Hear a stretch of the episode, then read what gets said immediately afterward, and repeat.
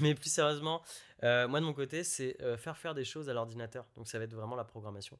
Ça va être le côté un peu magique Frankenstein en fait. Euh, Tu vas écrire du code et tout d'un coup l'ordinateur il va être vivant et il va faire des choses à ta place que tu n'as pas besoin de faire toi-même. Il va aider les gens, répondre à des besoins des gens automatiquement et il y a un effet euh, qui va être que toi tu vas coder un truc et tu vas pouvoir aider peut-être 10 000 personnes à côté avec ce truc. Et, euh, et je trouve ça assez magique. Euh, il y a vraiment ce côté Frankenstein, la création, arriver à créer quelque chose.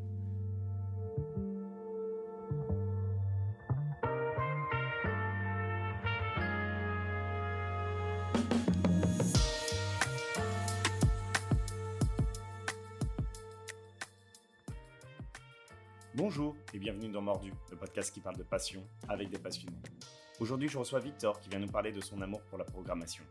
Loin des clichés geeks qu'on représente dans les films et les séries depuis des années, c'est un véritable art à ses yeux et c'est pour ça qu'il a décidé d'en faire un métier passion. Si vous voulez participer au podcast, écrivez-moi sur Instagram sur Mordu Podcast ou sur mon compte perso Zibatman. Vous retrouverez les liens en description de cet épisode. J'espère que celui-ci vous plaira. N'hésitez pas à le noter, à le commenter et à le partager, ça aide vraiment la chaîne. Bonne écoute Merci beaucoup Victor d'être venu, de t'être déplacé ici pour nous parler de ta passion. Alors je vais te poser une question qui est récurrente à ce podcast. Pour toi, qu'est-ce qu'une passion? Ouais, très bien. Bah écoute, euh, je pense que c'est une bonne introduction à ce dont on va parler euh, pendant les prochaines 8 heures. Euh, du coup, pour moi, la passion, euh, je dirais que c'est quelque chose que, que tu fais ou auquel tu penses. Et pendant que tu es en train de le faire ou d'y penser, tu vois pas le temps passer. Et à l'inverse, quand tu n'es pas en train de le faire, tu es toujours en train d'y penser. Parce que c'est quelque chose qui, euh, qui, a vraiment ces, deux côtés-là. Le côté euh, euh, le, faire et, même quand tu ne le fais pas, c'est, ça fait partie de ta vie, ça fait partie de toi. Et c'est pas toujours quelque chose de rationnel, c'est le truc sur lequel les potes vont dire Putain, mais tu parles tout le temps de ça en fait. Euh, Et toi, tu es là, tu essaies de faire partager cette passion. Il y a aussi tout un côté partage. C'est vraiment quelque chose que partie intégrante de ta vie qui définit ta vie en dehors de dedans et que tu as envie de partager. Vraiment, je trouve que la, la passion, c'est, c'est, c'est, c'est quelque chose que tu en parles parce que ça fait tellement partie de toi. Et tu as envie que les autres euh, le testent, au moins essayent euh, cette chose. ouais, Tu as vraiment envie de le partager, euh, que les gens comprennent euh, ce que ça te fait chez toi et donc essayent de comprendre et, en espérant qu'ils ressentent à peu près la même chose. Quoi. Ouais, tout à fait. Je, trou- je trouve que euh, la, la passion, quand tu la vis seule, c'est pas la même chose. Et euh, il y aura, aura peut-être des, des gens qui vont adorer cette configuration. Mais moi, je trouve que ça, ça décuple la passion quand tu la partages avec d'autres gens. Euh, et, et du coup, bah, pour moi, c'est vraiment quelque chose qui, euh, où j'aime impliquer les autres. J'aime impliquer les autres dans, dans cette passion et essayer de la transmettre. C'est quelque chose d'assez viral, on va dire. Donc toi, ta passion, euh, c'est l'informatique. Comment tu l'as découvert? Comment c'était venu, cette passion? Alors ça m'est venu assez jeune. Euh, J'étais, je crois, en fin de primaire quand on a eu notre premier ordinateur à la maison. Euh, mon père travaillait beaucoup et ma mère n'a pas su jusqu'à à peu près 10 ans allumer un ordinateur. Donc elle n'était absolument pas intéressée par ça. Mon père n'avait pas le temps. On avait un ordinateur à la maison. Euh, et étant l'aîné, en fait, bah, c'est un peu moi qui me suis récupéré la tâche de, de- gérer, de m'occuper de l'ordinateur. Et en fait, ça a vraiment été une passion qui s'est découverte comme ça, euh, quelque chose de fascinant pour moi, qui avait déjà un esprit assez cartésien. J'ai fait beaucoup d'échecs avant. Donc, euh, cette histoire de logique, en fait, qu'un ordinateur, c'était juste quelque chose de logique. Et, en fait, à force de mettre les mains dedans, etc., bah, arrivé le collège. Et euh, dès le début du collège et la cinquième, je sais que, que, c'était une passion, que je voulais travailler là-dedans, que je voulais en faire ma vie, en fait. C'est arrivé très tôt. Et c'est quelque chose qui a, qui a défini le reste de ma vie, en fait. C'est de- depuis le début d'arriver, de commencer à mettre les mains sur un ordinateur jusqu'à après bah, en faire mon travail. Et l'informatique, c'est quand même un mot qui est assez large, parce que souvent quand tu parles avec les gens, tu dis que tu fais de l'informatique, et ils, ils vont penser forcément à l'ingénieur informaticien ou au mec qui va réparer de- ton ordinateur. Il y a un domaine que tu préfères dans l'informatique, puisque entre le réseau, le système, être, enfin, euh, être dev ou autre, qu'est-ce que tu préfères dans, Ou c'est vraiment l'ensemble? Alors, euh, il y a deux définitions. D'après ma famille, je suis celui qui va réparer les ordinateurs, les téléphones portables et connecter les imprimantes. Aussi, tout ce qui a un petit peu d'électronique aussi, je présume, Voilà, hein, voilà. parce que moi c'est souvent ça. hein, je- Exactement, t'es le magicien qui a réussi à résoudre le truc parce que t'as éteint et redémarré euh, la, la box. mais plus sérieusement, moi de mon côté, c'est faire faire des choses à l'ordinateur. Donc ça va être vraiment la programmation. Ça va être le côté un peu magique Frankenstein en fait. Tu vas écrire du code et tout d'un coup l'ordinateur va être vivant et il va faire des choses à ta place que tu n'as pas besoin de faire toi-même. Il va aider les gens, répondre à des besoins des gens automatiquement. Et il y a un effet euh, euh, des multiplicateurs euh, qui va être que toi, tu vas coder un truc et tu vas pouvoir aider peut-être 10 000 personnes à côté avec ce truc.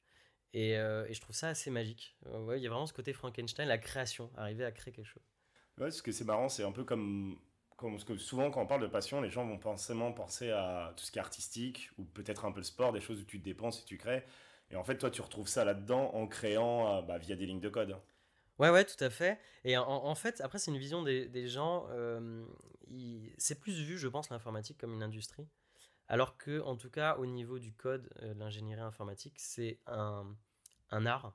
C'est un, Comment dire? On, appelle ça en anglais un craftsmanship.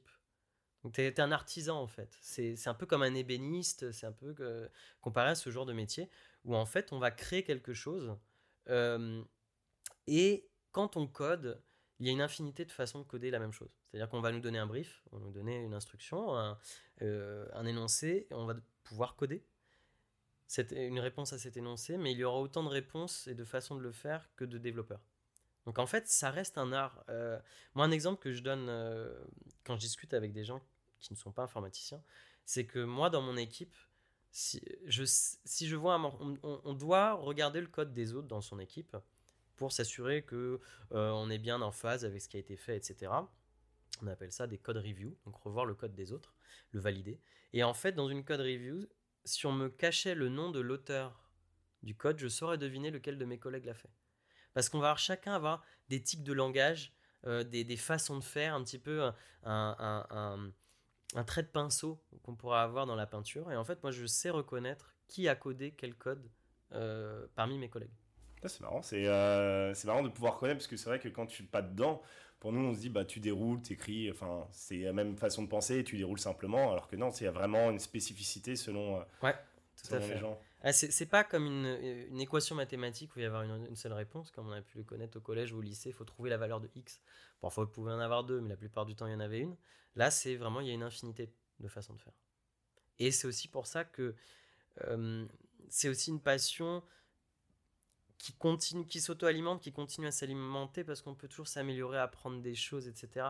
On peut pas dire ça y est, je connais, je sais faire, je peux plus rien apprendre en informatique, en développement informatique. On peut toujours s'améliorer. Il y a même des modes en fait dans l'informatique. Ça, se compare à, plein d'autres domaines créatifs. Euh, on va avoir des modes sur des façons de coder, comme on peut avoir des modes aujourd'hui. Bah tiens, 2023, ça va être le vert, euh, le vert kaki qui va être à la mode euh, en ce moment pendant le défilé que nous avons à Paris. ah, c'est vrai, oui, il y a la Fashion Week en ce moment. La Fashion Week, ouais, tout à fait. D'accord, ouais, donc c'est vraiment quelque chose d'hyper créatif et alors que, les gens ne voient pas ça en fait. C'est vraiment. Euh, Tout à fait. Tout à fait. Et c'est assez drôle euh, d'en discuter euh, souvent, même dans une entreprise d'informatique avec des départements qui ne sont pas informatiques. Par exemple, on va discuter avec des gens qui sont dans la com, le marketing, les sales, etc. RH ou, autre.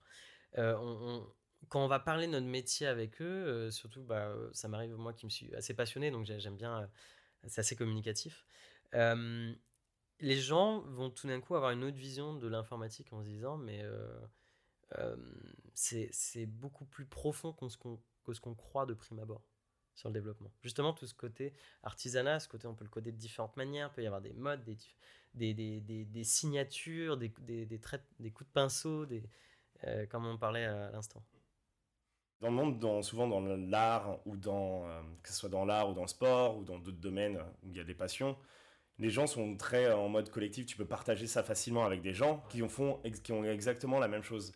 Dans l'informatique, je sais qu'il bah, y a des forums, etc. Mais est-ce qu'il y a une vraie communauté de passionnés, de, euh, par exemple, pour, comme tu disais, pour tout ce qui est programmation, où vous partagez vraiment les tips, où vous avancez tous ensemble, euh, où vous aidez dans les projets les uns les autres, vous vous conseillez? Alors effectivement, il va y avoir beaucoup de forums. Euh, il y en a un qui est très connu qui s'appelle Stack Overflow, où les gens posent des questions d'informatique et d'autres développeurs peuvent y répondre de manière bénévole. Il y a énormément de, chaînes YouTube, euh, de, tutos, de, conférences, il y a, tout, un, tout un monde on va dire un petit peu, qui peut être semi-professionnel, voire professionnel, hein, des, gens qui vivent de, ça, qui vendent des formations en parallèle, etc. et il va y avoir un aspect vraiment très bénévole et communautaire qui est plus représenté par l'open source. En fait, un, projet informatique, du code informatique, il va y avoir des. Il faut voir, si on, fait un petit peu un parallèle avec, euh, avec un Lego, il va y avoir des briques. Euh, composé de briques, on va assembler les briques d'une certaine manière et ça va faire un, programme informatique. Et il y a des briques un peu de base qui sont euh, où il y a un petit peu moins de liberté créatrice et où il faut faire les choses d'une certaine manière parce que sinon ça va, ça va se casser la gueule le Lego qu'on va obtenir à la fin. Et ces briques, euh, on peut avoir des briques dites open source qui en fait ont été créées par des gens, comme vous et moi, et, qui ont été mises à disposition de manière gratuite, euh, souvent y compris pour un usage commercial. Et en fait, il va y avoir des communautés de gens qui vont euh, contribuer, mettre à jour, améliorer ces, briques qui sont fournies gratuitement au monde entier. Et c'est là où on va avoir, je pense, la, partie la plus vibrante de, de collaboration, de, d'entraide, d'échange de, dans, dans, le cadre du développement informatique. D'accord. Donc oui, il y a vraiment, euh, vraiment une belle communauté qui est présente euh, et qui s'entraide. Tout à fait. Et même dans, dans, dans des villes euh, comme Paris ou autres, d'une certaine taille, on peut avoir des meet-up, donc des, des vraiment des, des, rencontres de gens autour d'un thème informatique en particulier, pour pouvoir échanger des bonnes pratiques, pour pouvoir aussi networker, apprendre à connaître. mine de rien, c'est un petit monde. Et on a beau être beaucoup dans l'informatique. Euh, dans des domaines bien précis, les, les, gens commencent à se connaître euh, à partir d'une certaine euh, ah, expérience. C'est ce qu'on nous dit toujours en tant que consultant dans l'informatique. tu, tu es sûr et certain de retomber, si, même si tu. Toujours partir le cul propre parce que tu sais très bien que tu vas retomber sur les gens sur un moment donné, sur ces personnes-là. Exactement. Et bah écoute, c'est déjà arrivé qu'on me demande des sur un candidat potentiel, mon avis, parce qu'on avait vu qu'on était en relation et qu'on avait une expérience en commun. Donc c'est vrai que bah, euh, on a, y a beau d'avoir de l'informatique partout dans toutes les boîtes maintenant, avec des développeurs partout, ça reste un petit monde mine de rien, ça se croise, il y a du brassage et il euh, faut faire attention à sa réputation dans le milieu. Il faut, faut partir avec le cul propre, comme tu dis Et est-ce qu'il y a hum, donc voilà, il y a beaucoup de partage, mais est-ce qu'il peut y avoir des vols entre informaticiens? Parce que dans d'autres pratiques, il y a il y a des gens qui peuvent faire euh, piquer par exemple une illustration, bah, ils vont faire exactement la même chose et, la, mhm. et la vendre à côté. Et c'est enfin, ils piquent le, les droits d'une personne. Est-ce qu'il y a aussi du vol vu qu'il y a beaucoup de communautés et c'est des lignes de code? Tout à fait. Euh, ben, euh, c'est un sujet qui est, qui, est, qui est, très à la mode en ce moment, très mis en avant notamment par l'intelligence artificielle. On va, sûrement en reparler. Oui, on en reparlera après. Dans, dans, la foulée. ben, en fait, il y a une notion de propriété intellectuelle déjà. Il y a du droit d'auteur sur les, euh, sur les lignes de code. Quand on est employé par une entreprise, évidemment, on délègue, euh, on, renonce à ses droits d'auteur, en tout cas, on les transfère à l'entreprise. Euh, maintenant, entre gens, bah, effectivement, généralement, les forums ont une charte d'utilisation qui dit que si tu partages du code sur un forum, tu renonces à tes droits d'auteur. Tu le partages à titre gratuit, tu transfères tous les droits potentiels. Euh, du coup, ce qui parfois pouvait poser des questions de euh, quand tu réponds à une question et que tu utilises du code, il faut bien faire attention que tu utilises ton code et pas le code de ton entreprise, par exemple, parce que tu n'as légalement pas le droit. Les droits, tu n'as pas le droit de renoncer à des droits qui ne sont pas les tiens, vu que le code que tu fais dans le cadre de ton travail appartient à l'entreprise, tu n'as pas le droit de céder des droits qui ne t'appartiennent pas en le diffusant sur un, sur un forum, par exemple. Euh, après, le vol, généralement, c'est plutôt entre entreprises. C'est pas tellement euh, euh, à titre personnel.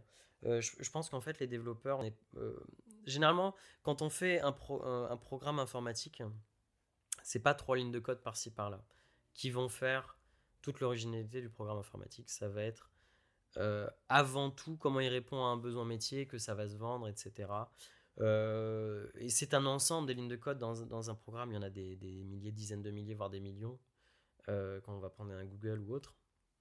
Donc, généralement, reprendre trois lignes de code de quelqu'un qui généralement l'a partagé à un endroit où c'est autorisé de partager, c'est pas vraiment un problème euh, qu'on va retrouver. Mais par contre, entre entreprises, ça c'est un vrai problème. il y en a beaucoup du vol, hein, comme ça, d'entreprises euh, Oui, oui, oui. Euh, c'est quelque chose qui va beaucoup se retrouver dans des domaines où là, par contre, trois lignes de code peuvent tout changer. Donc il va y avoir par exemple la finance. C'est un algorithme en finance de trading par exemple, ça c'est quelque chose qui vaut des millions.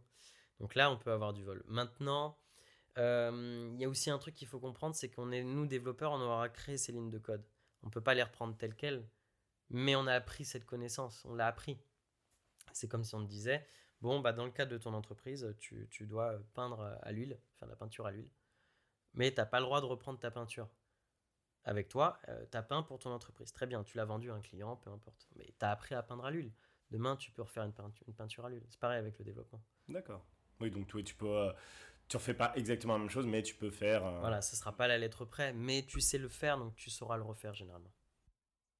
Donc toi, tu bosses dans l'informatique depuis maintenant une dizaine d'années à peu près Ouais, ouais, ouais, ouais, ouais. Ça fait, ça fait 12 ans, je crois.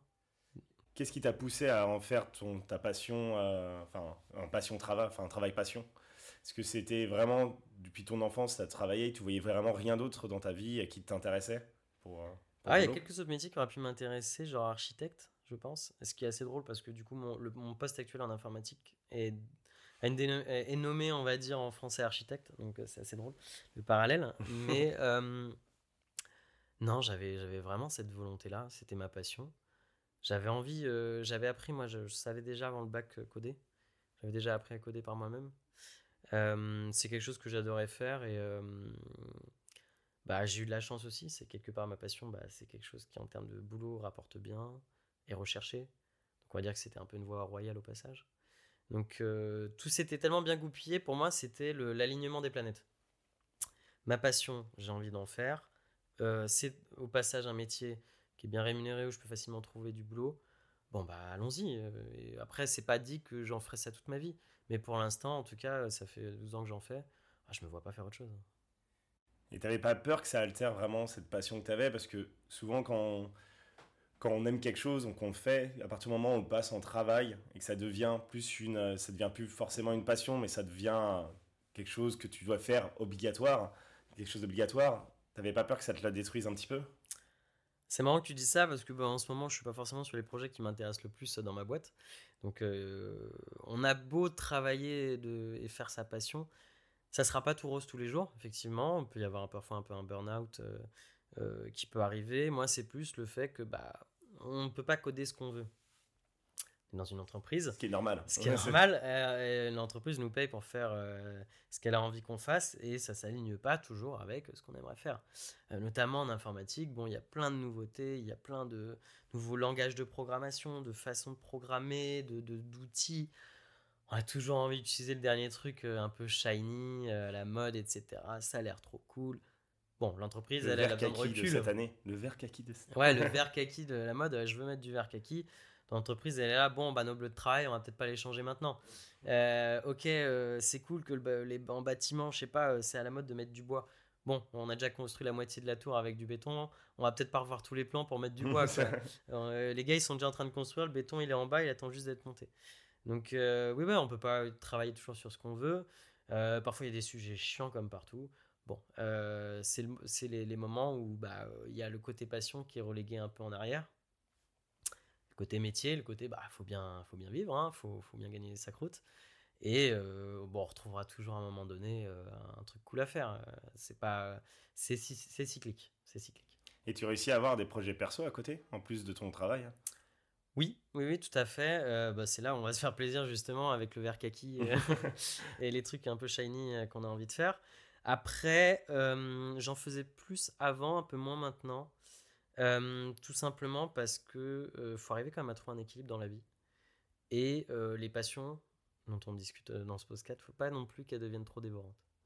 C'est-à-dire que quand tu passes déjà ta journée devant un ordinateur à faire du code, si après tu passes toute ta soirée encore à faire du code, il faut vraiment que ce soit ponctuel, un truc qui me plaît, j'ai vraiment envie de le faire, etc. Mais j'essaie d'avoir un équilibre. En plus, moi, j'ai vraiment besoin de faire du sport, de me dépenser physiquement après une journée à coder, être assis devant mon ordinateur à me creuser les ménages. Donc, il y a des moments, et puis bon, bah, et voir les potes aussi. Hein, il y a quand même d'autres priorités. Je pense que si on parle des passions en général, les passions, il faut, faut, faire attention à ce qu'elles ne deviennent pas dévorantes et en avoir plusieurs. notamment parce que bah, le jour, là, tu viens de me poser la question à l'instant sur euh, potentiellement avoir le burn-out de sa passion, notamment quand, quand on en fait son, son travail.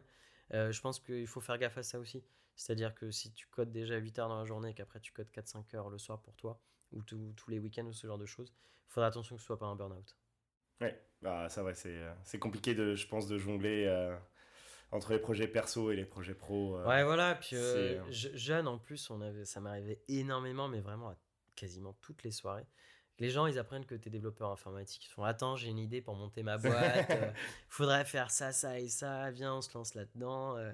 et les gens se rendent pas compte que ça met très très longtemps, même à, faire ce qu'on appelle un POC, un Proof of Concept. Donc, genre, juste essayer de tester. Euh, tiens, je te le fais le truc un peu à l'arrache. voyons voir ce que, ce que ça marche. Un peu comme, comme en architecture, faire une maquette avant de construire l'immeuble en entier. Et j'avais mais plein de gens qui me demandaient ça, qui me disaient Ah, mais c'est trop bien, on va faire ça, ça et ça et ça. Et genre, tu leur dis Mais tu te rends pas compte Alors là, je pense qu'on en a pour au moins 200, 200 heures de travail. Cool. Bon, moi je travaille en journée, ça me laisse, on va dire, je vais travailler 2 heures tous les soirs, 6 euh, heures euh, par jour les week-ends. Bon, moi, c'est dire, ok, allez, dans 30 euh, semaines, je t'aurais fait ton truc. J'exagère un petit peu, mais, mais, mais vraiment, c'est long de, de, tester ce genre de choses-là. Donc, c'est aussi des moments où tu mets un peu le haut là, tu dis, il faut, il faut que je fasse d'autres choses à côté c'est surtout, euh, c'est assez marrant dès que tu as une passion, que tu aimes faire quelque chose, les gens ils ont envie de, ils ont envie de t'utiliser. Je sais que pour le dessin, souvent les gens ils me disent ouais, est-ce que tu pourrais me faire ci, ça, ça? J'ai un petit concept de truc de BD, euh, on pourrait faire ça. Je fais ouais, mais en fait, euh, j'ai mes projets à moi, plus donc j'ai, enfin, ce truc-là, je vais pas être payé et que clairement, souvent quand les gens viennent te voir en soirée, tu sais très bien que les projets il y en a quand même 99% qui vont euh, s'arrêter parce que finalement l'autre va passer à autre chose. Ah, le nombre de projets qu'on me propose est proportionnel au nombre de verres que la personne a bu. Hein. c'est vraiment 19h30 qu'on me les propose, c'est plutôt 1h30 du matin. J'ai la meilleure idée. ouais mec, euh, attends. On m'a proposé des, des, des trucs, c'était Très très drôle. J'ai un collègue, j'ai un collègue mon, bah, mon, manager plus précisément, et c'est ça à chaque fois. C'est il fait, il fait j'ai une idée avec un ancien collègue. Il disait j'ai une nouvelle idée d'appli, on pourrait faire ça et tout. Ouais, les applis, ouais. Je fais c'est pas toi qui code, forcément tu t'en fous, tu peux avoir une idée. Toi tu, ton boulot il s'arrête là, tu vois. C'est pas toi qui va avoir les tendeurs, euh, tendeurs de codage. Hein. Ouais, puis euh, euh, le... ça être une passion codée, il y a quand même, c'est quand même très prenante, euh, notamment intellectuellement. Enfin, vraiment, ça, ça, demande de se creuser les méninges. Et donc, en fait, les gens te disent Ouais, j'ai une idée, ça va être trop cool et tout. Tu vas faire oui, pour toi, ça va être trop cool. Mais moi, c'est là que je vais quand même me casser, euh, casser la tête pendant des heures, des heures, des dizaines d'heures, des centaines d'heures sur ton truc. C'est pas rien. C'est pas en un, un, clap de doigts. Il y avait un, il y avait un reel que j'avais vu sur, euh, sur Insta où tu as un mec, tu as le graphiste et le codeur à côté. Et tu as le graphiste qui va faire un bouton avec plein de shapes différents. Le fait que tu mm. passes d'un côté, ça va faire jour-nuit. Il fait plein de trucs. Et tu vois le mec qui est en, euh, enfin, en CSS qui est en train de coder, qui fait putain, mais pour faire juste tes petites arcs de cercle dans son truc, c'est.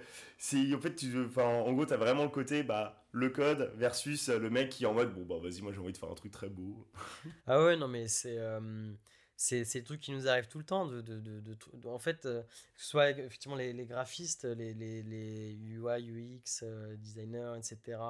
Mais aussi euh, le, tout ce qui est management, ils ont des idées du ah, ce serait trop bien que l'appli logiciel il fasse ça et tout. Tu, tu fais ok, c'est cool. Bon, on prend ton idée, on la creuse, etc. Tu reviens avec un chiffrage et le mec te fait ouais, finalement, c'était pas si nécessaire que ça, quoi. Donc il y a vraiment aussi ce, ce décalage entre euh, les, idées qu'on peut avoir, les, les, temps de réalisation qui sont beaucoup plus importants que, que ce qu'on peut croire. Et comment tu arrives à jauger le, euh, le temps de travail que, que tu as à faire quand tu, on te propose quelque chose? C'est très difficile et euh, le, en vrai l'industrie petit à petit avec des, des, des méthodologies comprend que c'est impossible. En fait on va, on va avoir plein de biais c'est-à-dire que c'est très dur de tout anticiper de, euh, prime abord. Euh, on aura toujours des galères. Enfin, je fais pas mal de parallèles avec l'architecture et le bâtiment parce que euh, ça, se ressemble beaucoup comme discipline. Tous les projets immobiliers, il y a du retard. Et ben c'est pareil. Et il faut imaginer que l'immobilier, la construction, il y a quelques centaines de milliers d'années, il y a des gens qui étaient en train de faire des aqueducs, des pyramides, ce genre de choses. L'informatique, c'est une discipline qui a même pas 100 ans. Euh, donc euh, les, premiers codes, c'est peut-être quoi, les années 50, euh, quelque chose comme ça. Donc on a tellement peu de recul que faire ces estimations-là, qu'on n'arrive déjà pas à faire dans d'autres disciplines qui sont des dizaines de fois plus vieilles, c'est impossible. Maintenant, le, on, entreprise a besoin souvent de savoir combien ça va coûter, combien de temps ça va durer, quand est-ce que ça sera disponible. Donc on se force à rentrer dans, dans cette danse, dans ce jeu. on va avoir plein de techniques, notamment ça va être divisé pour mieux régner. C'est-à-dire que plus on te donne une unité de travail petite, plus tu peux arriver à l'estimer de manière correcte. Euh, après, on a des techniques un peu maison, qui est moi typiquement, je prends mes estimations et je les double. C'est-à-dire que quand j'estime un truc, on va avoir des biens en tant que développeur, dire ouais, t'inquiète, ça je te le fais en trois jours, ça passe et tout. Puis quand c'est dedans, tu dis ah bah tiens, j'ai oublié de faire tel truc, tel truc c'était beaucoup plus galère, faut que je m'interface avec une autre équipe, donc faut qu'on échange, etc. Donc moi généralement je fais x2. Je prends mon estimation, je sais qu'elle optimise, je fais x2. Et dans l'ensemble, ça, ça, colle à peu près. ça colle à peu près. Mais euh, les estimations, ça va dépendre aussi de qui, euh, qui c'est destiné. Euh, quand tu es dans une, une, entreprise qui va vendre à une autre entreprise quelque, de, de l'informatique, que ce soit toi en tant que développeur ou quelque chose de construit, il va dire bah tiens, j'ai eu un cahier des charges, il faut que je vende un logiciel qui correspond à ce cahier des charges.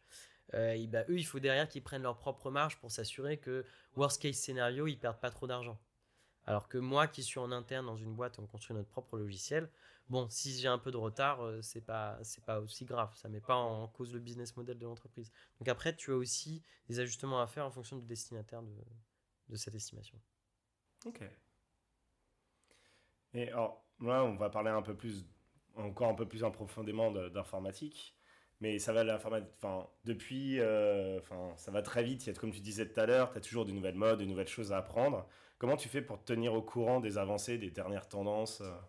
eh ben je vais à la Fashion Week euh, beaucoup beaucoup des blogs des chaînes, chaînes informatiques des conférences j'avais une appli à l'époque maintenant j'en ai une autre mais j'aimais bien Medium à une époque pour me renseigner euh, il commence à y en avoir d'autres où en fait c'est des gens qui écrivent des, blogs, des blogs, des entrées de blog et qui sont rémunérés pour ça. Euh, donc tu vas avoir ces blogs, tu vas avoir euh, beaucoup de discussions, des meet-up, rencontrer des gens qui sont en interne dans ta boîte, avec d'autres boîtes, que ce soit à la machine à café, etc. rencontrer des gens qui ont d'autres problématiques, qui ont d'autres solutions. Et ces solutions peuvent être soit nouvelles, soit en fait déjà existantes, mais tu n'en avais pas entendu parler parce que c'est pas exactement ton domaine. Mais tu vois des parallèles avec ton domaine c'est beaucoup d'échanges. Beaucoup d'échanges, beaucoup d'échanges. Et euh, bah, essayer ouais, de, se tenir au courant de, des nouveautés. Mais il faut aussi avoir le retour d'expérience de gens qui ont utilisé ces nouveautés. C'est ça le plus important, je pense, en informatique. Et on voit depuis dernièrement, euh, il y a quand même une montée des IA qui arrive. Ça te fait pas. Enfin, comment tu, tu vis le fait que les IA arrivent? Tu vois ça plutôt comme un ennemi, comme quelqu'un qui va, qui va être un allié à ton codage? Ou est-ce que vraiment tu as peur que dans quelques années, euh, tu sois un peu obsolète et donc tu seras remplacé par, par elle Alors, euh, c'est une réponse qui va être un peu longue, je pense, parce qu'il y a beaucoup à dire sur ce sujet. Euh, je dirais, alors moi, dans mon cas personnel, très honnêtement, coder doit représenter max la moitié de mon temps de travail. L'autre moitié de mon temps de travail, c'est comprendre des besoins, euh, imaginer de manière un peu globale comment ça va être codé, donc faire de l'architecture, on va dire si on fait euh, par rapport au bâtiment, plutôt que de monter les murs eux-mêmes. Ça va être euh, d'expliquer beaucoup, ça va être de gérer le code après, comment il vit, c'est-à-dire qu'on le, met en, ce qu'on appelle mettre en production, c'est-à-dire qu'on va le rendre accessible à des utilisateurs finaux de, qui vont vraiment cliquer sur le logiciel.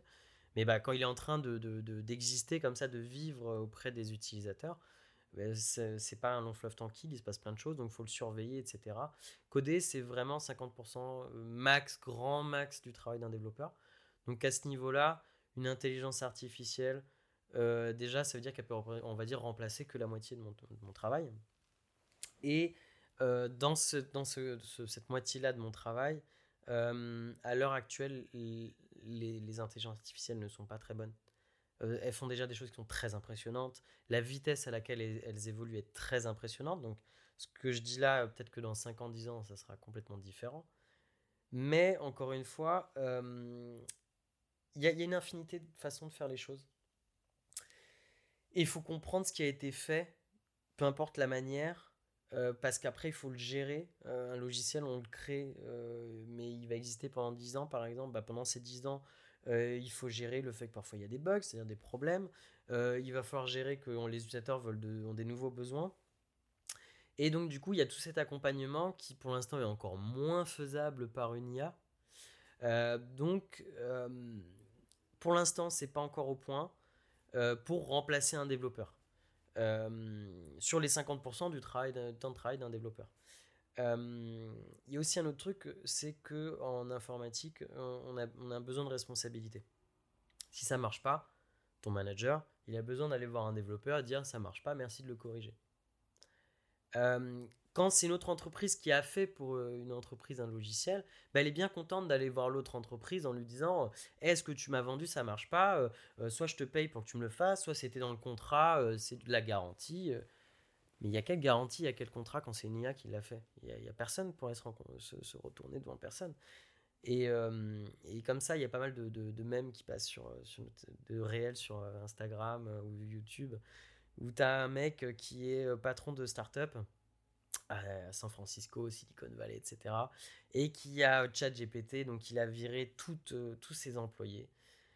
Et, et son truc marche pas et tu le vois gueuler dans l'open space vide euh, euh, pour que les gars euh, restent et qu'il leur offre des pizzas pour corriger le bug avant demain soir et il n'y a personne dans l'open space et chat GPT il est down.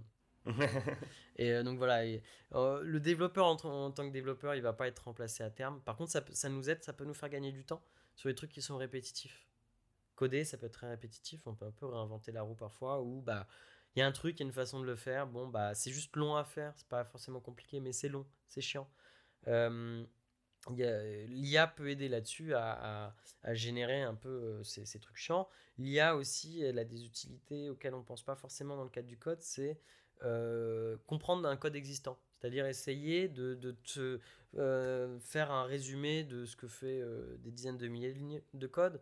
Ça peut être aussi euh, de te faire des suggestions, de dire ah bah tiens, euh, euh, je, je t'as récupéré cet ensemble de lignes de code, bon bah je te l'analyse, je te dis s'il est plus ou moins bien, quels endroits sont l'air un peu difficiles à comprendre, quels endroits sont, on verrait des améliorations. Il y a, tout un, un, côté, je pense, utile pour les, notamment les jeunes développeurs. pour, pour arriver à, comme on peut être en train de, prendre des cours de code, bah, euh, à côté de ça, tu pourrais prendre du vrai code qui existe euh, et avoir un chat GPT à côté qui t'explique euh, le code, qui te donne des conseils sur ton propre code. Ça peut être très intéressant. Ouais, donc c'est plus pour le moment vraiment un allié que... Pour l'instant, plus un allié, mais un allié dont il faut se méfier aussi parce que c'est les IA, en fait, on le voit avec ChatGPT ou autre, fait ce qu'on appelle des hallucinations. C'est-à-dire qu'il va une IA euh, générative peut te dire des choses qu'elle estime vraies mais qui sont fausses. C'est-à-dire que par exemple ChatGPT 3, il y avait un truc qui était très très drôle euh, qu'on avait repéré avec des potes, c'est que tu, si tu lui demandais qui avait gagné la Coupe du monde de football 98, il te disait le Brésil. Alors que c'est la France qui a gagné. Euh, mais il te répondait avec aplomb, c'est le Brésil. Et du coup, bon bah écoute, tu te trompes sur la Coupe du monde, c'est pas grave, mais quand tu fais du code et qui va t'halluciner un morceau de code et que toi, tu vas le prendre pour acquis qu'il est bon parce que c'est une IA, on te l'a généré ce code, et qu'en fait c'est ce morceau de code qui est problématique, bah là, euh, en fait, c'est contre-productif. Donc, y a, et, je l'ai déjà vu, et, ça s'améliore, ça s'améliore, mais à la fois c'est intéressant pour un, nouveau, un jeune développeur, un jeune diplômé de pouvoir s'appuyer sur l'IA pour apprendre des choses. Le problème, c'est qu'un jeune développeur, il va pas être capable de challenger ce qu'a fait l'IA. Donc c'est une aide, mais il faut vraiment euh, rester circonspect. Mais en plus, comme tu disais euh, tout au début, euh, enfin. il y avait le vol entre entreprises et tout, mm. enfin ChatGPT ou les IA, question sécurité, euh, c'est c'est pas trop ça. Ah. Et je sais que par exemple nous la boîte pour mon client à l'heure actuelle, on a interdit complètement les IA parce que ils ont peur bah, qu'on leur vide, on, bah, on leur pique des lignes de code, qu'on leur donne des informations confidentielles parce que en vrai il y a toujours des gens qui sont assez bêtes et qui vont balancer des infos confidentiel euh, sur ChatGPT et que lui il va faire oh bah ok bah maintenant je vais prendre cette info je vais la garder. C'est arrivé c'est arrivé récemment je crois que c'était à Samsung si je me trompe pas qui avait euh, ce souci ils avaient du code de chez Samsung ou des, propriétaires des designs euh, industriels qui avaient fuité dans le ChatGPT parce que leurs ingénieurs avaient utilisé ChatGPT et que ChatGPT du coup avait récupéré ce qu'ils avaient mis dedans. Après là c'est juste qu'à l'heure actuelle on a encore balbutiement mais je pense que l'avenir ça sera en fait que chaque entreprise ait sa propre IA qui a été entraînée en amont et qui est hébergée au sein de l'entreprise et qui du coup n'est pas mise en commun avec d'autres entreprises. Il y aura des solutions. Oui, bah de toute façon après ce sera comme les logiciels. Euh, enfin, ils, vendront ça à une entreprise, à Assurance Postale, à Natixis ou à Banque de France, et eux ils utiliseront, et ils mettront que leur truc tout à, fait. Tout à fait. On est, on est encore vraiment. Euh, euh, en fait, l'IA, c'est juste que c'est très impressionnant et qu'on en parle beaucoup, qu'il y a des, des, des, évolutions qui sont incroyables en des temps, des, des, des, intervalles de temps qui sont très faibles. Quelques, tous les six mois, on a vraiment des, trucs qui, qui, qui, sont hallucinants. Mais euh, ça reste une discipline qui est très jeune et pour l'instant, c'est pas encore mature pour l'utilisation d'entreprise. Moi, c'est pareil dans mon entreprise. On n'a pas le droit d'utiliser des, des IA génératives, ChatGPT ou autre. De toute façon, après, tout le monde connaît que ChatGPT. Hein. Les autres noms. Euh, on en a des. Après, je ne donne pas les autres noms, mais, euh, on en a des spécifiques pour le code. C'est-à-dire que c'est pas. si tu veux faire, tu veux faire aider d'une IA pour coder, tu peux faire ChatGPT, mais ça sera pas la meilleure. Il y en a qui sont entraînés spécifiquement pour le code. D'accord. moi, ce qui me fait plus peur, c'est tout ce qui est euh, vis-à-vis de l'illustration et autres avec euh, Dali ou euh, mmh, Midjourney qui, qui, pour le coup, volent, pompent bah, pour remplir leur base de données. Ils sont obligés de prendre tout ce qui est sur Internet, tous les dessins, dont les trucs qui, sont, qui ont des copyrights. Mais bon, ça, c'est. ça, ça va être une autre histoire. Mais. Et alors, vu que tu as fait, vu que ça fait 12 ans que tu es en informatique, etc., et que avant tu en faisais de ton côté. Mhm. Euh, c'était que tu as eu un projet où tu étais plus fier ou euh, enfin que tu as fait? Il y a plusieurs projets qui m'ont marqué. Euh, je pense que le, projet qui m'a le plus marqué, c'était mon tout premier. J'étais au lycée et en fait, je jouais à un jeu sur site internet. Un jeu de stratégie au tour par tour où on a des personnages dans une arène, des gladiateurs, et on récupère des points d'action toutes les, d'heures, etc. Et on, jouait, on avait une belle communauté, on faisait des rencontres IRL, etc. Donc c'était très sympa. Et c'était tenu par des gars euh, qui, du coup, euh, étaient euh, semi-bénévoles. Je pense qu'ils se payaient un petit peu, mais vraiment, ils, ils avaient un taf à côté. Et bah, c'était un site informatique, c'était un jeu sur, sur site informatique, donc il fallait, il fallait le maintenir. Et bah, ils étaient ouverts, évidemment, à des bénévoles qui viennent les aider un petit peu quand même sur le code. Et c'est là où moi j'avais appris vite fait de mon côté, mais c'est ce projet qui m'a donné le plus envie de vraiment apprendre de manière pas presque professionnelle, mais, mais, parce que j'étais encore très jeune bébé développeur, on va dire. Mais c'est ce qui m'a le plus motivé à, formaliser mes connaissances en informatique et à vraiment apprendre à coder. Et du coup, bah, j'avais été bénévole pendant quelques temps à faire quelques bugs un peu simples, à corriger des problèmes un peu simples sur le site internet. Mais c'était mes premières expériences à vraiment coder comme, euh, pour de vrai, comme si j'étais en entreprise. Et c'est là, euh, c'est vraiment ce truc qui m'a le plus mis euh, le pied à l'étrier dans l'informatique. Après, au sein de ma carrière, je pense que il y a des projets qui peuvent marquer d'un point de vue purement technique. Mais je pense que d'un point de vue personnel, ceux qui marquent le plus, c'est ceux qui ont le plus d'impact pour les utilisateurs. Vraiment, on voit qu'on a fait une différence et euh, que euh, a sorti quelque chose que personne d'autre n'avait fait et qu'ils sont vraiment super contents les utilisateurs. Euh, moi pour avoir déjà fait un petit peu d'avant-vente commerciale aussi, c'est-à-dire d'avoir été en tant que expert technique, on va dire, lors de, la phase d'appel d'offres d'un potentiel client pour être expliquer techniquement qu'est-ce qui se passe avec notre logiciel, comment ça fonctionne, les rassurer, etc. Et c'est voir ces moments un peu waouh où ils voient qu'on a fait un truc et personne ne l'avait fait. Et donc c'est à la fois une, satisfaction euh, technique, mais aussi euh, euh, d'un point de vue business. En fait, c'est juste d'arriver à dire j'ai fait quelque chose, j'ai codé quelque chose. Et ce quelque chose, il a eu un impact. Ça, ça je pense que c'est les plus grosses fiertés. Au-delà de mon premier projet qui était juste une fierté personnelle et technique de dire bah, en fait je sais vraiment coder quoi. C'est pas juste faire joujou dans mon coin. Ouais, c'était bah, c'était vraiment ta première vraie expérience, donc forcément c'était. Euh, ah bah les premières fois, elles sont, elles sont marquantes. Et euh, comment tu dirais que l'informatique t'a influencé dans ta vie? Euh, Je pense que ça a eu des bonnes et des mauvaises influences. pour le meilleur et le pire, je pense que quand, on code, quand on fait de l'informatique, on doit tout anticiper. C'est-à-dire que la moindre zone de flou qu'on laisse à l'ordinateur, bah, il l'interprétera à sa manière, on va dire. Donc on est obligé de tout, tout, tout, tout, tout, tout, tout anticiper. Y compris d'anticiper tout ce qui peut mal se passer. Ce qu'il faut que l'ordinateur, on lui dise, bah dans ce cas-là, il faut que tu fasses ça. Et bah, du coup, ça transparaît un peu sur ma vie perso. C'est-à-dire que je vais avoir tendance à tout anticiper, tout préparer, euh, et aussi bah, souvent anticiper le pire. Et, et, et, du coup, j'ai dû faire un travail personnel pour arriver à lâcher prise. Et à parfois me dire bon bah écoute tu verras bien comment ça se passe. Arrête d'essayer d'anticiper le pire de te dire putain que si jamais on crève euh, la machin etc euh, en voiture enfin tu vois euh, c'est très optimiste hein, ouais. c'est très optimiste mais tu vois c'est vraiment attends si on a une galère avec ça comment est-ce qu'on fera etc et plus dire bon bah écoute au pire s'il se passe un truc il se passe un truc c'est pas grave. Mais dans ma vie perso, je dois faire ça, mais dans ma vie pro, au contraire, moi, c'est ma plus-value en tant qu'ingénieur expérimenté, c'est de savoir quand est-ce qu'il y avoir un problème, de l'anticiper plutôt que de se retrouver le bec dans l'eau.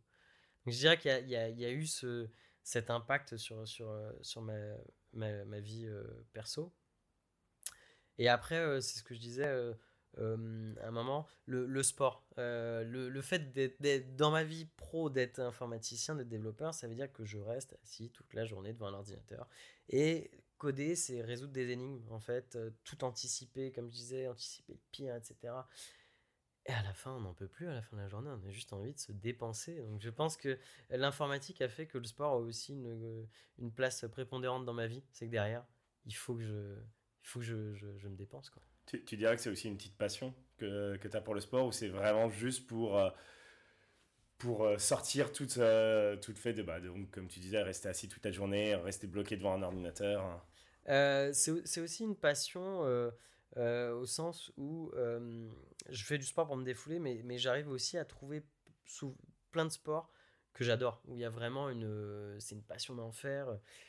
Bon, quand j'étais jeune, bon, j'avais fait un sport qui va être assez caricatural pour, pour un informaticien, mais j'avais fait des échecs. J'avais fait 10 ans d'échecs quand j'étais jeune, donc euh, bon déjà on était euh, le reste est concentré devant quelque chose, résoudre des. Surtout que quand tu dis sport, enfin oui effectivement c'est. pas le premier sport. C'est pas voilà, c'est vraiment pas le premier sport.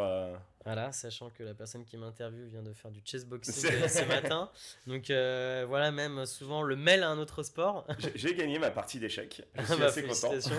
Est-ce que tu as pris une rouste à côté ou pas? Oh ça va, ça va. je tiens à noter pour les auditeurs qu'il n'a pas un œil au beurre noir en face de moi. et, euh, et du coup, à côté de ça, j'avais fait d'autres sports un peu plus euh, physiques. Euh, j'avais fait 10 ans de tennis quand j'étais jeune.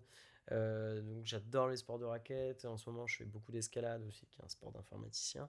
Ah on en a énormément, énormément. Ça, j'aurais pas dit. Hein. Ah ouais, mais c'est un cliché, c'est un cliché, mais il y a plein de mèmes là-dessus. genre à la, Silicon Valley, les gars font et de l'escalade et du euh, et des trails, des trekking, tu vois, genre du hiking, trekking, trail, ce genre de choses. C'est vraiment euh, the cliché. J'aurais pas dit, hein, parce que les informaticiens et euh, l'extérieur, le soleil. ouais, ouais, bah après, du coup, l'escalade, c'est un peu un moyen de rester seul face à un mur aussi et de résoudre des problèmes. c'est un, un, sport qui est, qui est, très cliché, mais c'est très très sociable. En vrai, on s'aide beaucoup. Mais euh, ouais, j'arrive à trouver des passions sportives, euh, plein de sports qui vraiment me passionnent où c'est pas juste euh, aller me vider, vider la tête. Ce qui est marrant, c'est que, comme tu disais, c'est que ça se retrouve parce que l'escalade, tu es tout seul, mais tu as des conseils des gens qui peuvent se dire, bah, comme tu disais en informatique, quand tu as des problèmes ou autres, tu devrais peut-être me mettre ta main là, ou etc. Ah c'est vraiment. ouais, il y a vraiment. un sport solitaire, mais à plusieurs. Et, c'est marrant parce que euh, du coup, moi, je fais, je fais pas mal de mentorat dans le cadre de mon travail. Ça fait, ça fait partie de mon travail d'aider d'autres développeurs, euh, de les accompagner, de les faire grandir. Et euh, du coup, dans l'escalade, bah, on apprend aussi plein de techniques. Et je dois essayer parfois d'arriver à mettre en, veilleuse mon côté professionnel et à dire bon l'autre je laisse galérer et s'il a envie je lui donne un conseil. C'est pas comme au travail où bah écoute je dois un peu plus accompagner et l'autre doit être accompagné. Il y a un peu plus une relation euh, où bah, quand tu au travail c'est comme ça.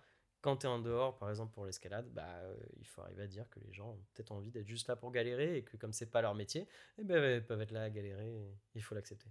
Alors tu disais donc on parlait du fait que bah voilà les informaticiens ils sont ils font enfin tu fais du sport en tout cas à côté et que bah vous retrouvez beaucoup à l'escalade ou, quand vous faites des treks mais euh, dans les années 90 souvent on voyait les informaticiens toujours vraiment du côté péjoratif, en mode c'est le geek avec des grosses lunettes. Bon, on a des, tous les deux des lunettes, on fait tous les deux l'informatique, effectivement, mais, euh, mais, euh, mais voilà, tu sais, ça avait vraiment une euh, vision très négative du c'était le mec un petit peu associable, etc. Comment tu, penses qu'on voit les informaticiens de nos jours? Comment tu vois, enfin, comment on te perçoit? Geek, c'est devenu, c'est devenu cool. Geek, c'est devenu cool. Merci Big Bang Theory. Exactement. on a eu des, des, des séries, on a eu peut-être aussi des, des, films, ça a été beaucoup vulgarisé. Euh, on l'a vu à un moment donné, c'était tellement à la mode d'avoir des lunettes que tu avais des gens qui achetaient des lunettes sans correction, juste pour pouvoir porter des lunettes. Genre vraiment, il y a eu euh, une mode comme ça à un moment, donc je veux dire, si à ce stade-là, euh, être geek, c'est pas cool, je comprends plus. je, je, pense que c'est aussi une discipline, un métier qui s'est démocratisé. avant, c'était une poignée de mecs dans leur garage, etc il y avait une vision un peu autistique de la chose, vraiment. C'était des gens qui ne faisaient que ça, qui, ne savaient pas le communiquer. Et maintenant, l'informatique est tellement partout. Les gens ont tellement dû apprendre à utiliser des outils informatiques euh, que ça fait partie du quotidien. C'est plus réservé à une élite. À une époque, euh, faut pas oublier qu'acheter un ordinateur, mais ça pouvait coûter mais 3, 5 000, 10 000 euros. Euh, c'était les sommes incroyables et que du coup bah, les, les geeks avaient besoin d'un ordinateur et c'était une élite qui pouvait en avoir un. Euh, maintenant, n'importe qui, enfin je veux dire, on, peut, on pourrait coder sur un, sur un smartphone. Le, smartphone à l'heure actuelle, en termes de puissance, mais ça éclate tous les ordinateurs qu'on pouvait avoir il y a 20 ou 30 ans. Quoi. Ah oui, bah, on pourrait emmener quelqu'un sur la Lune avec notre téléphone. Quoi. Ah oui, oui. faut, faut pas oublier que c'était imprimé sur, sur papier, euh, les, les, premiers codes. Euh, on l'a vu, bah, d'ailleurs, il y avait un film là-dessus sur euh, les, les, femmes noires qui avaient, qui participé à, bah, à coder le, le, le, premier voyage sur la Lune ou quelque chose comme ça. Ouais, ouais, je sais plus si c'est l'espace ou la Lune, mais oui, ouais, je vois très bien très, qui est, qui est Et ce qui est un très beau film, bah, du coup, on en parle de démocratiser les geeks, bah, voilà, c'était un de ces films qui, je pense, aide, aide aussi à démocratiser. Euh, et voilà, on la voyait arriver avec son, son, euh, son, son, tas de, de, papier qui en fait était le code imprimé. Donc euh, on a beaucoup évolué là-dessus, sur l'usage au quotidien de l'informatique. Et ouais, ça fait partie maintenant de la, de la culture. Donc ouais, maintenant c'est une bonne vision, comme n'importe quel autre boulot, quoi. Ouais, ouais. avant, quand, quand, je disais, par exemple, on va dire en date que j'étais informaticien, bon, bah, quand j'étais plus jeune, ça pouvait être un peu plus ah mais tu fais du sport à côté, tu sors, euh, tu vois tes amis, euh, tu vas en boîte de nuit et tout, c'était très très... Tu, tu, passes pas tout, toute ta journée, à, tu rentres pas à jouer que aux jeux vidéo? Non, tu as une vie sociale? Ouais, exactement. Et, et vraiment, ça, ça, pouvait un peu plus étonner, alors que maintenant, c'est devenu parfaitement normal. et en plus, ce qui aide aussi, c'est qu'on a beaucoup beaucoup de gens qui vont faire des reconversions dans l'informatique, qui avaient d'autres métiers. Donc en fait, ça apporte T'as de plus en plus. Voilà, exactement. Bah ouais, pour, le coup, moi, j'avais, ouais, je, je faisais du design avant et euh, maintenant je suis informaticien. Donc, euh, voilà, euh, on en a eu plein, là, notamment avec le Covid aussi, etc. Des gens qui sont reconvertis dans l'informatique. et en fait, ça, ça, ça, brasse tellement des populations différentes. C'est plus un entre-soi de, de, de geeks, c'est plus que des communautés. Il y a tellement de gens qui sont là-dedans que ça s'est démocratisé. Et puis, même des entreprises, beaucoup d'entreprises par exemple, ma boîte, donc du coup, on va vendre un logiciel. À côté de ça, on va avoir des gens en marketing, en sales, en RH. Bah, c'est des gens qui vont être tellement acclimatés avec l'univers des geeks, de l'informatique, qui ne sont plus étonnés. Et en fait, ça brasse tellement de gens au final dans l'informatique, qui est à la base dans d'autres domaines, que bah, on se retrouve à être beaucoup plus compris euh, à l'heure actuelle. Mais ouais, c'est le nombre de personnes qui font des reconversions parce qu'il y a tellement de boulot tout cas, pour le moment, euh, la bulle a toujours pas explosé, donc c'est vrai que c'est quand même, c'est quand même bien, quoi. Ouais, ouais je, je, je suis pas sûr qu'elle explose vraiment un jour parce que il y a tellement de choses qui deviennent de plus en plus informatisées, de plus en plus automatisées que bah, tous ces trucs-là, faut les maintenir, quoi. C'est et que quoi qu'il arrive, même si l'IA est présente, il y aura toujours, euh, il y aura toujours besoin de, de, gens qui soient là présents pour pouvoir faire que ça fonctionne, parce que tout à fait. Ça, ça, restera, pour moi, je vois un peu, enfin, peut-être je me trompe, hein, d'ici, bah, comme tu disais, 5-10 ans, ce sera peut-être autre chose. Mais pour le moment, je vois ça un peu comme euh, les caisses automatiques. C'est euh, quoi qu'il arrive, il y a forcément une caissière qui est à côté parce que les gens sont incapables de, de faire fonctionner tout seul. Bien sûr. Bien sûr. En vrai, euh, euh l'IA, faut pas oublier que ce qu'elle fait, c'est du code. Donc il faut des gens derrière qui savent manipuler le code. une partie de notre travail qui a été plus remplacée pour le grand public, c'est par exemple je sais pas moi, Wix, Shopify, ce genre de choses, qui te permettent de créer ton site web, WordPress ou autre, mais permettent de créer ton propre site internet, qui te permettent de créer ta propre boutique. Ça, par exemple, ça a pu remplacer peut-être des développeurs qui créent le site internet. mais ça, ça fait un certain temps que ça existe. Bon, bah, les développeurs, on est toujours là. Bah et en plus, il y en a toujours qui font du, euh, du web quoi qu'il arrive. Parce que, parce que y a, même s'il y a des comme Wix où c'est très simple, tu as juste besoin de déplacer des modules, bah, même ça, il y a toujours des gens qui ne euh, qui savent pas faire. quoi. Bien sûr, bien sûr. Et puis, euh, ça te permet de faire la même chose que les autres. Mm. Donc, après, si ton entreprise a envie de faire la même chose que les autres, bah, soit l'informatique, c'est pas sa raison de vivre par exemple, je sais pas, moi, tu es coiffeur et tu avais envie d'avoir un site internet et qu'on puisse te trouver sur Google et qu'on puisse réserver ton, un créneau avec toi. Bon, bah, c'est pas ta raison de vivre, de toute façon, l'informatique, t'aurais pas pris un informaticien pour ça à la base, euh, ça t'intéressait pas, c'est pas ta raison de vivre. Mais à l'inverse, une entreprise pour laquelle l'informatique est sa raison de vivre, euh, est-ce qu'elle a envie de faire la même chose que les autres? Non, parce que sinon, euh, elle se fera bouffer par la concurrence, qui eux feront un truc à part. Et donc, du coup, bah, par extension, ils vont faire appel à des gens euh, pour, euh, qui ont des compétences et qui pourront faire quelque chose à part. Là, euh, toi, donc, vu que ça fait des années que tu bosses là-dedans, tu as déjà eu affaire à des problèmes ou même des, tu as créé des choses. Comment tu te sens lorsque tu as réussi à faire à mener ton projet jusqu'à bout, enfin au bout, ou que tu as réussi as, sur un problème depuis trois jours, tu galères et ça et que tu réussis à le résoudre Ça te provoque quoi vraiment comme Alors, de la fierté, de l'accomplissement?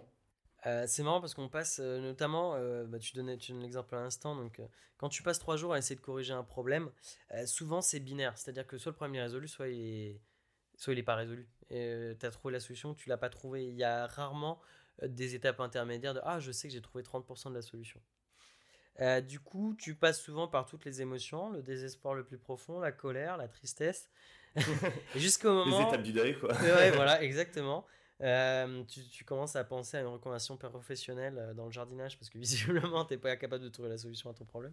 Et jusqu'à euh, le, moment Eureka où tu trouves la solution à ton problème. Et là, il y a une, vraie, fierté. Ouais, c'est vraiment. Tu as, as, réussi à. C'est comme si tu avais une énigme sur laquelle tu étais depuis trois jours. ça peut être comme si tu sais, tu cherches un mot ça fait une demi-heure que tu cherches un mot, tu le trouves pas et tu le trouves à l'instant. Tu es là, t'as un moment Eureka, putain, ça y est, je l'ai. Euh, donc, euh, vraiment, corriger un bug, ça va être euh, ce, moment Eureka, cette fierté sur le moment. Et après, sur des projets un peu plus long terme, pour moi, c'est un peu le côté Frankenstein. Le côté... si tu as réussi à faire un truc qui est vivant, tu as fait ton petit bébé, là, il est là, il se met à vivre et il va, il va interagir avec des utilisateurs finaux sans que tu aies besoin de le faire. Donc, il y a vraiment. Ouais, c'est un peu une fierté, c'est moi qui l'ai fait, j'ai réussi à faire ce truc et c'est vivant, ça fonctionne, ça fonctionne bien. Les gens en sont heureux. Euh, tu rends service à des gens en fait, euh, mine de rien. Et ça, euh, ouais, c'est pour moi le sentiment qui me fait. qui, qui, qui, à l'origine de cette passion et, qui continue à faire en sorte que j'ai toujours cette passion malgré le fait que j'en fais au quotidien. Donc tu disais aussi tout à l'heure que tu avais la passion du sport, donc tu as l'informatique, tu en as d'autres euh, je, pense, je pense qu'avant tout, euh, ça sera le, sport et l'informatique. Après, je peux avoir des passions un peu plus temporaires. ça, ça, plus éphémères, oui. Qui, plus euh, éphémères, c'est des trucs sur le moment. Et j'ai un, un, un, profil à être vraiment, quand je me lance dans un truc, je me lance à 2000% et j'apprends et je regarde des tutos et machin, etc. Euh, en ce moment, je suis en train de me, de me remettre à la peinture sur, des sur figurines, euh, du, Warhammer pour ceux qui pourraient connaître. On va dire des, des, figurines que tu avoir dans des jeux de société avec lesquels tu peux jouer et qui sont fournies non montées, non peintes. Tu les montes, tu peins, etc. Donc il y a, y a il y a plein de techniques de peinture, ce, genre de choses. Euh, et donc là, je vais être à 200% en ce moment là-dedans. Euh, j'ai vraiment un profil un peu euh, particulier qui fait que je me mets à 2000% dans des passions. Et j'en ai qui vont rester constamment dans ma vie. Donc ça va être, je pense, vraiment uniquement le, le, sport et, et l'informatique. Et je vais en avoir qui vont arriver, venir au fur et à mesure. Bah, de toute façon, on a tous plus ou moins des périodes on a des passions un peu vraiment éphémères, on aime bien ça, on, tu dis, bon, vas-y, un petit peu comme le père de Malcolm.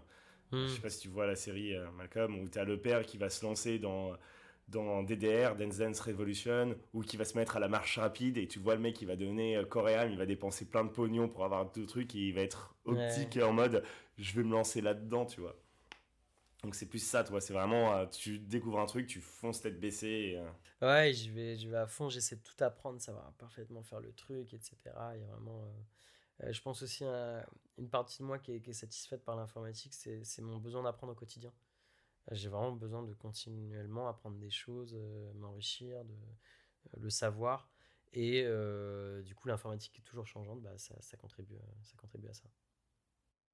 Alors, dernière question c'est qu'est-ce que tu dirais à quelqu'un qui cherche une passion? Euh, euh, je, pense que quelque chose qui est important, c'est la curiosité. C'est vraiment d'aller chercher, euh, d'essayer plein de choses différentes parce que on peut avoir des passions qu'on n'aurait pas forcément pensé avoir de prime abord. On peut avoir des sujets où on se dit, oh bon, c'est pas trop ma tasse de thé. Et en fait, quand tu l'essayes, tu, tout d'un coup, ça, ça résonne en toi, tout d'un coup, tu il y a une corde qui vibre chez toi, tu dis ah mais finalement ça, euh, je pensais pas que c'était ça, euh, je pensais pas que cette activité ou cette, euh, ce domaine, in fine, j'avais beaucoup de préjugés et en le testant, je découvre à quel point ça me plaît. Je, je, pense que si faut, faut se connaître soi-même.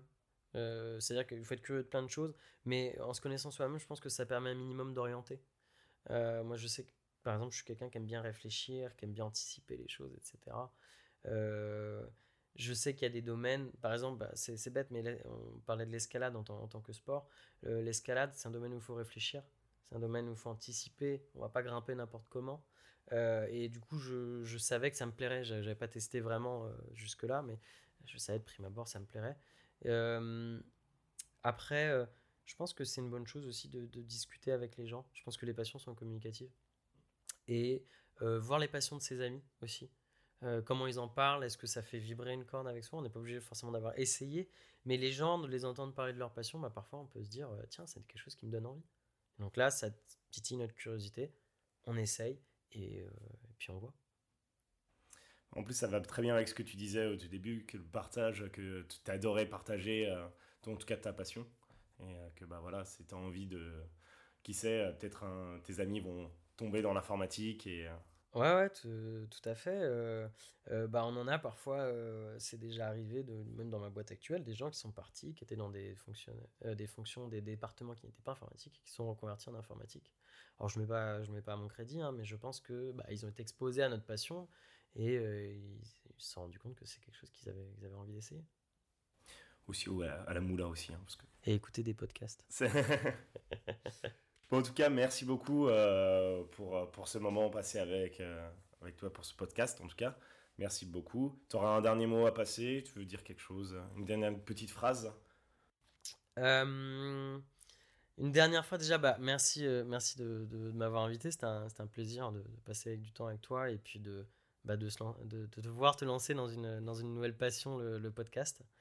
Je dirais que soyez curieux et écoutez les autres par rapport à leur passion et ne remettez pas tout à demain. Essayez.